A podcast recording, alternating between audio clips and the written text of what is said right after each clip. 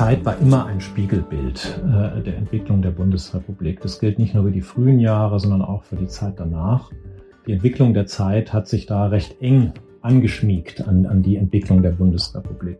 Man muss allerdings sagen, dass sie doch in diesen frühen Jahren unter Richard Tüngel sich doch etwas rechts von diesem äh, Mainstream bewegt hat.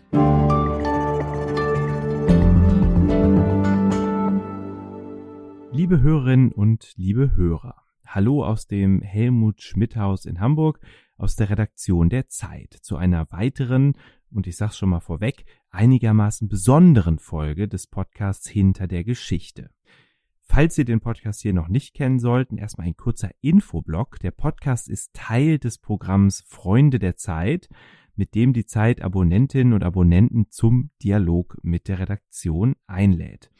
Woche für Woche stellen wir Ihnen hier Recherchen aus der Zeit vor und die Menschen dahinter. Wir, das sind wechselnde Moderatorinnen und Moderatoren, die sonst bei der Zeit auf ganz unterschiedliche Weise unterwegs sind. Ich zum Beispiel arbeite im Wirtschaftsressort, mein Name ist Jens Tönnesmann. Und wie ich schon gesagt habe, diese Folge ist auf eine gewisse Weise besonders, denn dieses Mal geht es um die Zeit selbst und um ihre Geschichte. Am 21. Februar 1946 ist die erste Ausgabe der Zeit erschienen. In diesem Jahr wird die Zeit also 75 Jahre alt. Und seit 1946 sitzt die Zeit auch hier im Helmut Schmidt Haus, das bis vor einigen Jahren noch Pressehaus hieß und das 1938 gebaut worden ist. Kürzlich war das Gebäude auf einer alten Schwarz-Weiß-Aufnahme im Geschichtsteil der Zeit zu sehen, ein ausgebombtes, mehrstöckiges Gerippe, aus dem Qualm aufsteigt, drumherum Trümmer. Die Zeit und die NS-Zeit stand in großen Lettern neben dem Bild, und genau darüber wollen wir heute hier reden. Ein Kapitel der Geschichte, das zwar inzwischen viele Jahrzehnte zurücklegt, aber über das es neue Erkenntnisse gibt und das mit der Frage verbunden ist, wie schwer belastet die Zeit in ihren Anfängen war, etwa durch Altnazis, ehemalige Mitglieder der NSDAP und Journalisten, die mit der Nazi-Propaganda geliebäugelt hatten. Mit dieser Frage hat sich Christian Staas ziemlich intensiv beschäftigt. Christian ist selbst Historiker, arbeitet seit 2006 für die Zeit und er ist Ressortleiter im Ressort Geschichte hier bei der Zeit. Hallo Christian. Hallo. Christian, zusammen mit dem Zeitautor Hauke Friedrichs bist du tief in die Geschichte der Zeit eingestiegen und ihr habt diesen langen Artikel über die Zeit und die NS-Zeit geschrieben. Wie ist die Idee dazu eigentlich entstanden? Ja, der Auslöser war eine Enthüllung über Werner Haftmann. Werner Haftmann war ein Mitbegründer der Documenta, ganz wichtiger Kunstkurator und Kunsthistoriker. Und 2019 stellte sich raus, der Mann war in der NSDAP. Das hatte er immer verheimlicht. Es gab eine kleine Aufregung, das ging durch die Feuilletons und auch unser Feuilleton-Redakteur Hanno Rauterberg hat darüber geschrieben und stellte bei seinen Recherchen fest, Werner Haftmann hat ja auch für die Zeit geschrieben. Und zwar eine ganze Weile, in 50er bis in die 60er Jahre hinein hat er über Kunstthemen geschrieben. Und da kam die Frage auf, oh, den kannten wir ja noch gar nicht als NSDAP-Mitglied. Gibt es da womöglich noch mehr Leute, die belastet sind? Und daraus ging die Frage hervor, ja, das müssten wir uns doch vielleicht noch mal genau angucken. Und so ist die Idee entstanden, das mal aufzubereiten mit Blick auf den anstehenden 75. Geburtstag. Genauer angucken klingt ja so ein bisschen lapidar. Jetzt ist da ein riesiger Artikel rausgekommen, in dem sehr viele Figuren auftauchen und vorgestellt werden. Wie seid ihr da vorgegangen? Was habt ihr gemacht? Seid ihr in den Keller des Helmut Schmidt Hauses hinuntergestiegen? Habt euch staubige Ordner aus den Regalen gezogen? Habt ihr Zeitzeugen befragt, Archive durchwühlt? Oder war das am Ende vor allem Schreibtischarbeit? Na, das war letztlich doch recht unspektakulär, denn wir haben ja keine Pionierarbeit geleistet. Es ist ja nicht so, dass sich bisher noch niemand die Frage gestellt hat. Über die Zeit ist viel geforscht worden. Es gab zum 60. Geburtstag sogar eine Tagung, auf der viele bekannte Zeithistoriker, Norbert Frey, Eckhard Konze, Christina von Hodenberg und weitere ihre Forschungen zur Zeitgeschichte vorgestellt haben. Da ist also schon sehr viel aufgearbeitet worden. Zum anderen gibt es ein Buch, das ist so eine Art Mischung aus ja, Festschrift und einer historischen Chronik, verfasst von Karl-Heinz Janssen, Historiker und langjähriger Zeitredakteur. Der hat bis vor ja, einigen Jahrzehnten die Geschichtsseite, die damals noch Zeitläufte seit hieß, äh, geleitet. Und der hat zum 50. Geburtstag einmal die Zeitgeschichte komplett aufgeschrieben. Und auch da ist natürlich einiges schon über die Frühzeit drin. Wir haben uns also erstmal angeguckt, was gibt es denn und haben geschaut, was können wir daraus ziehen? Was für ein Bild ergibt sich denn daraus? Denn auch diese Forschungsaufsätze haben eigentlich niemals so alles zusammengestellt, sondern sich immer ganz speziellen Fragestellungen gewidmet. Der Fragestellung, wie belastet war die Zeit und wer hat da alles gearbeitet, ist so ganz systematisch da noch niemand nachgegangen. Das heißt, es war erstmal Fleißarbeit zusammenzutragen, was es denn schon so alles gibt. Und die Frage, die uns dabei geleitet hat, war so ein bisschen, na ja, wie zutreffend ist denn die Darstellung in dem Buch von Karl-Heinz Janssen? Das ist ja so ein bisschen eine Visitenkarte für die Zeit. Und stimmt das eigentlich, wie das da dargestellt wird? Und für diese Darstellung ist natürlich ein Ereignis immer sehr, sehr wichtig gewesen und ist ja auch sehr, sehr wichtig. Und das war der Konflikt zwischen Marion Gräfin Dönhoff, damals Redakteurin in der Politik, und dem damaligen Chefredakteur Richard Tüngel. Das war der zweite Chefredakteur der Zeit, der das Blatt sehr weit nach rechts gerückt hat. Und die beiden sind sich also schwer in die Wolle geraten über einen Artikel von Karl Schmidt, Staatsrechtler, der ähm, im Dritten Reich äh, auch gewirkt hat und maßgeblich zur Legitimierung des Führerstaats beigetragen hat. Und der hat nun also 1954 einen Artikel in der Zeit veröffentlichen dürfen und dagegen ist Marion Dönhoff damals auf die Barrikaden gegangen. Das gilt immer so als der Bruch und Wendepunkt in dem die Zeit sich liberalisiert hat. Und das wollten wir uns mal genauer angucken. Was war denn davor? War das wirklich so ein wichtiger Wendepunkt? Sind da auch noch Kontinuitäten danach sichtbar? Das waren so unsere Fragen. Rund um diesen Wendepunkt sind dann ganz viele andere Erkenntnisse aufgetaucht, die ihr auch beschreibt. Welche sind denn aus deiner Sicht die wichtigsten? Was sollten wir aus dieser Geschichte mitnehmen? Wie hat sich dieser Wendepunkt manifestiert? Also dieser Streit war tatsächlich ein Wendepunkt, das ist nicht zu leugnen. Dadurch, dass Marion Gräfin Dönhoff dann hingeschmissen hat, sie hat ihren Schreibtisch geräumt, ist weggegangen und hat gesagt, ähm, so kann ich hier nicht weiterarbeiten. Sie hat dann mit Bucerius, dem Verleger der Zeit, äh, in engen Austausch gestanden und der Konflikt ist so weit eskaliert, dass Richard Tüngel dann gefeuert wurde und mit ihm sind viele belastete Mitarbeiter gegangen und auch viele Redakteure, die eher ja, nationalkonservative bis rechte Positionen vertreten haben. Das war also durchaus ein Punkt, an dem sich die Zeit gewandelt hat. Das verführt aber natürlich so ein bisschen dazu zu denken, dass Marion Gräfin Dönhoff und Richard Tüngel von Anfang an so eine Art Konkurrenten und Gegenspieler waren. Und was sich bei genauerem Hinsehen zeigt, ist, dass sie doch eine ganze Zeit lang am selben Strang gezogen haben. Und auch Marion Dönhoff zum Beispiel mit Blick auf die alliierten Kriegsverbrecherprozesse ähnliche Positionen vertreten hat und gegen die Siegerjustiz gewettert hat und sogar die Besatzer mit den Nazis verglichen hat in ihren Artikeln. Das waren Argumente, die waren damals sehr weit verbreitet. Da die, zwar die Zeit nicht die einzige Zeitung, die so etwas gedruckt hat, war Richard Tüngel auch nicht der einzige, der da in dieser Weise gewettert hat. Aber da hat sie eben auch mitgemacht und es hat dann doch eine Weile gedauert, bis sie sich von Tüngel distanziert hat, der in den 50er Jahren dann immer weiter in also ein rechtes Milieu abgedriftet ist und auch in Kontakt mit dem Kreis um Karl Schmidt kam. Wenn wir nochmal auf die unmittelbare Zeit nach dem Zweiten Weltkrieg schauen und unmittelbar nach der Gründung der Zeit, was war das für ein Blatt? Was war das für eine Zeitung? Wo würde man das heute im politischen Spektrum einordnen und in, und in welchen Personen lag das auch maßgeblich? Nun, man würde es nach heutigen Maßstäben ganz eindeutig rechts einordnen. Auch damals konnte man sagen, die Zeit stand rechts von der CDU. Das machte sich vor allem an dem genannten Chefredakteur Richard Tüngel fest, ähm, der eben eine ganz, ganz harte Kante gegen die alliierte sogenannte Siegerjustiz gefahren hat. Das machte sich natürlich auch an belasteten Mitarbeitern fest, wie zum Beispiel Walter Petweiditsch und Hans-Georg von Studnitz. Petweiditsch war Redakteur, Studnitz Autor. Beide haben während des Dritten Reiches für die Presseabteilung des Auswärtigen Amtes gearbeitet. Das heißt, sie waren mit der Auslandspropaganda des Dritten Reiches befasst, haben Sprachregelungen für Journalisten herausgegeben und haben auch entsprechend publiziert.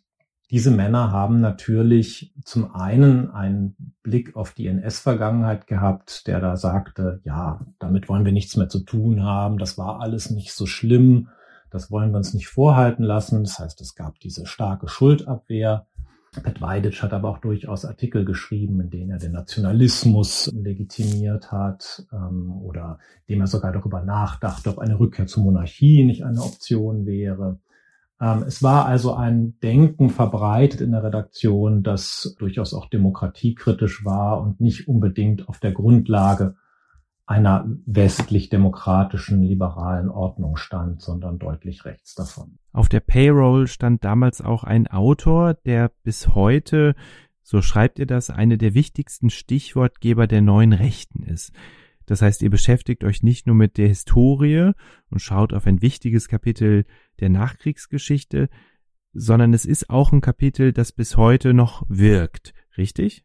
Nicht ganz. Armin Mohler ist der Mann, auf den du ansprichst. Armin Mohler ist 2003 gestorben. Er ist also heute nicht mehr selber wirkmächtig, aber er zählt so zu den großen Säulenheiligen der sogenannten neuen Rechten, also der Leute um Götz Kubitschek oder auch der junge Freiheit, Karl-Heinz Weismann. Armin Mohler ist ein Schweizer Publizist und Journalist gewesen, der 1949 seine Dissertation geschrieben hat, und zwar über die Denker der sogenannten konservativen Revolution. Das waren so die konservativ bis rechten völkischen Intellektuellen der Weimarer Zeit, Männer wie Armin Möller-Vandenbruck, der das, den Begriff des Dritten Reiches geprägt hat, aber auch Männer wie Jünger und andere. Und die hat er in, in seiner Dissertation gewürdigt und hat vor allem darin klargestellt, also mit dem Nationalsozialismus hatten die nichts zu tun. Damit hat er dieses Gedankengut sozusagen anschlussfähig gemacht für die Zeit nach 45. Und darauf bezieht sich auch heute der Flügel der oder der ehemalige Flügel der AfD, mit seinen völkischen Positionen oder auch eben Leute wie Kubitschek und andere. Das heißt, das ist so ein bisschen das intellektuelle Rückgrat, das er da bereitgestellt hat nach, nach dem Krieg. Und Armin Mohler ist eine sehr schillernde Gestalt. Er war Privatsekretär von Ernst Jünger nach dem Krieg hat dann so als freier Autor gearbeitet, eben auch für die Zeit von 1955 interessanterweise an. Also er kam zur Zeit, nachdem es gekracht hatte zwischen Tüngel und der Gräfin, bis in die 60er Jahre hinein. Und er hat jetzt gar nicht so furchtbar bedenkliche Artikel geschrieben aus Frankreich. Er war großer Verehrer von Charles de Gaulle, also auch recht autoritären Figur ist dann später unter anderem Redenschreiber von Strauß, von Franz Josef Strauß gewesen bevor er dann so immer weiter so in diese ganz rechten Milieus abgedriftet ist, wo er eben bis heute verehrt wird.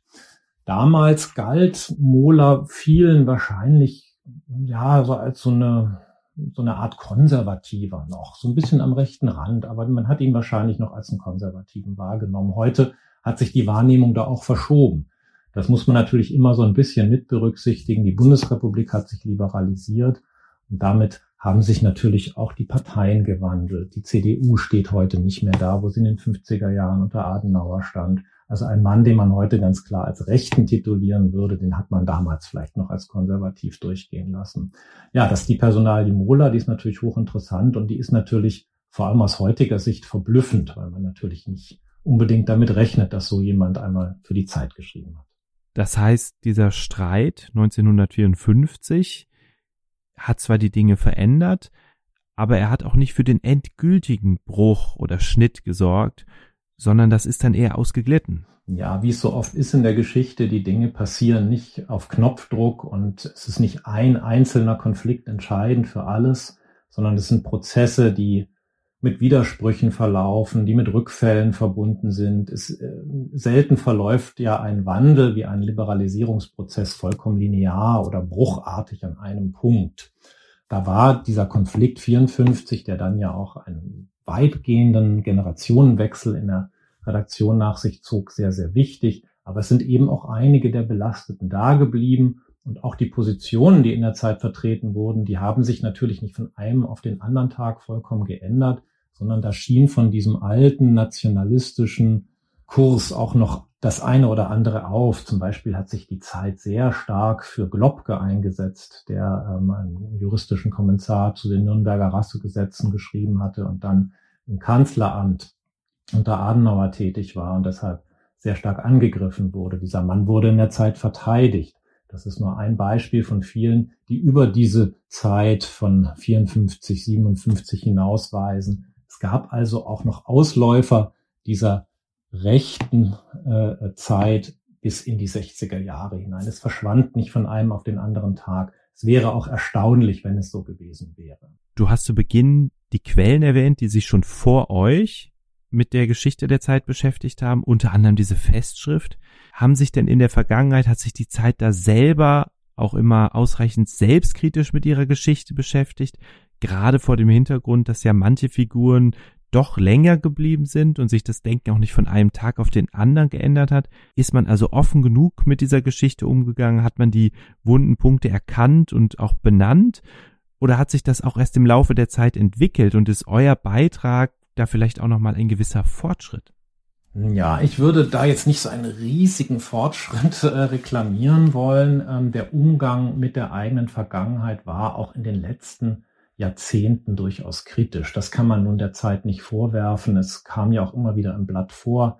Zuletzt 2013, 14 gab es eine Kontroverse um Theodor Eschenburg, ein sehr, sehr wichtiger Autor für die Zeit, der über vier Jahrzehnte geschrieben hat, Tübinger Professor und St. Doyen der, der Politikwissenschaft äh, nach 45, also eine ganz, ganz wichtige Gestalt auch für die intellektuelle Geschichte der Bundesrepublik. Da ging es darum, das hat ein Historiker aufgedeckt, dass er an einer Arisierung während des Dritten Reiches äh, beteiligt war, also an einer Enteignung jüdischen Besitzes. Das haben wir auch damals zum Beispiel in der Zeit diskutiert. Wir haben uns auch immer wieder kritisch mit Marion Gräfin Dönhoff auseinandergesetzt, sei es im Kontext des deutschen Widerstandes, wo wir ihre Rolle auch kritisch hinterfragt haben. Das hat durchaus stattgefunden. Was uns jetzt aufgefallen ist, wenn man das Buch von Karl-Heinz Janssen von 1996 nimmt, da merkt man natürlich, durch die chronologische Erzählung wird vieles eher so en passant erwähnt. Ja, da war zum Beispiel Walter Abendroth, der Feuilletonchef, ja, der galt vielen als Nazi, hat da wohl auch mal was geschrieben, aber mm, und dann geht's weiter im Text. Und da haben wir gesagt, ach, da wollen wir doch aber noch mal genau gucken. Was haben die Leute denn geschrieben? Was hat denn auch ein Hans-Georg Stuttnitz aus dem Auswärtigen Amt, was hat er denn geschrieben oder ein Walter Petweiditsch? Und da haben wir uns die Mühe gemacht, das mal anschaulich zu machen. Also da, wo es ging, Corona-bedingt digital in die Archive zu gehen, und nochmal nach ähm, Texten zu suchen, um einen Eindruck davon zu bekommen, um auch diesen Ton der Zeit mal nochmal vorzuführen. Oder auch Josef Müller-Marein, das war der Chefredakteur, der auf Tüngel folgte und der sozusagen der große Mann der Liberalisierung war. Auch der hatte als Journalist im Dritten Reich gearbeitet. Und da haben wir uns auch mal dessen Texte angeguckt, hat auch Bücher geschrieben, hat sein Propagandabuch geschrieben über die deutsche Luftwaffe in Frankreich. Und da finden sich dann eben auch antisemitische Sätze, da findet sich Kriegsverherrlichung, NS-Propaganda. Und diese Sachen wollten wir auch mal vorführen, die wollten wir mal hörbar machen und nicht es dabei bewenden lassen zu sagen, so und so hat für diese und jene Zeitung geschrieben. Das war uns ein wichtiges Anliegen bei der Sache. Christian, du bist seit 15 Jahren jetzt hier bei der Zeit. Wie war das für dich selber, dich mit der Geschichte deines Arbeitgebers letztendlich auch zu beschäftigen. Wie hat sich das für dich angefühlt? Ach, ich muss sagen, es war für mich jetzt gar nicht so, so was anderes, als wenn ich mich jetzt mit einem anderen Thema aus der Nachkriegszeit befassen würde. Und ich glaube, das liegt daran, dass die Zeit natürlich 46 gegründet und die ganze Geschichte der Bundesrepublik begleitet hat, nicht einfach nur irgendein Arbeitgeber ist, sondern das ist ein, ein Fundus an historischen Quellen, die ist sozusagen selbst ein, ein Teil der Zeitgeschichte und als solchen betrachte ich die Zeit natürlich auch, wenn ich mir diese frühen Jahre anschaue. Das hat ja mit meinem heutigen Arbeitgeber nun nicht mehr so viel zu tun. Da hatte ich also weder ein Gefühl von Befangenheit noch von Nervosität oder von besonderer Erschütterung. Mir war nun auch, als wir uns jetzt an die Recherche gemacht hatten, einiges schon bekannt. Ich hatte mich damit auch immer wieder mal befasst. Insofern war das für mich nun gar nicht äh, so was groß anderes, als wenn ich mich jetzt mit dem Spiegel in der Zeit befasst hätte. Es war es ist einfach ein Stück historische Recherche und die Zeit ist in dem Fall ein Thema, ein Objekt der, der Zeitgeschichte. Und ich glaube, mit dieser Nüchternheit sollte man es auch oder sollten wir es als Zeit auch betrachten. Natürlich stehen wir in der Tradition dieser Zeitung und unsere Aufgabe ist es einfach da mit nüchternem, klaren Blick drauf zu gucken, und nicht zu meinen, wir müssten da irgendwas schönreden oder wir müssten uns für irgendetwas schämen, sondern es ist einfach unsere Aufgabe, das ganz klar und nüchtern anzugucken, was war damals, was haben wir da, was ist vielleicht lange Zeit verschwiegen worden, was war lange Zeit unbekannt und das einfach aufzuschreiben. Inwiefern war denn die Lage und die Entwicklung hier bei der Zeit nach dem Zweiten Weltkrieg auch symptomatisch für das Geschehen in Deutschland? Inwiefern war das Spiegelbild der Medienlandschaft, der gesellschaftlichen Situation und auch der Konflikte, die in dieser Gesellschaft ausgetragen wurden. Die Zeit war immer ein Spiegelbild äh, der Entwicklung der Bundesrepublik. Das gilt nicht nur für die frühen Jahre, sondern auch für die Zeit danach. Die Entwicklung der Zeit hat sich da recht eng angeschmiegt an, an die Entwicklung der Bundesrepublik. Also auch die Ablehnung zum Beispiel der Nürnberger Nachfolgeprozesse, um die es ja in dem Beitrag von Frank Werner in der Zeit geht, das war nichts Untypisches. Das, das war sehr, sehr typisch für die, für die deutsche Nachkriegsgesellschaft. Und da ist die Zeit in gewisser Weise konform mit so einem gewissen gesellschaftlichen Mainstream gewesen. Man muss allerdings sagen, dass sie doch in diesen frühen Jahren unter Richard Tüngel sich doch etwas rechts von diesem äh, Mainstream bewegt hat. Was die Belastung mit NS-Journalisten oder auch ehemaligen Parteigenossen angeht, war die Zeit nicht unbedingt außergewöhnlich stark belastet im Vergleich zu anderen. Die Zahl der NSDAP-Mitglieder in den Reihen der Redaktion war, das hat Axel Schild, der Hamburger Historiker, mal geschrieben, wohl nicht überdurchschnittlich hoch.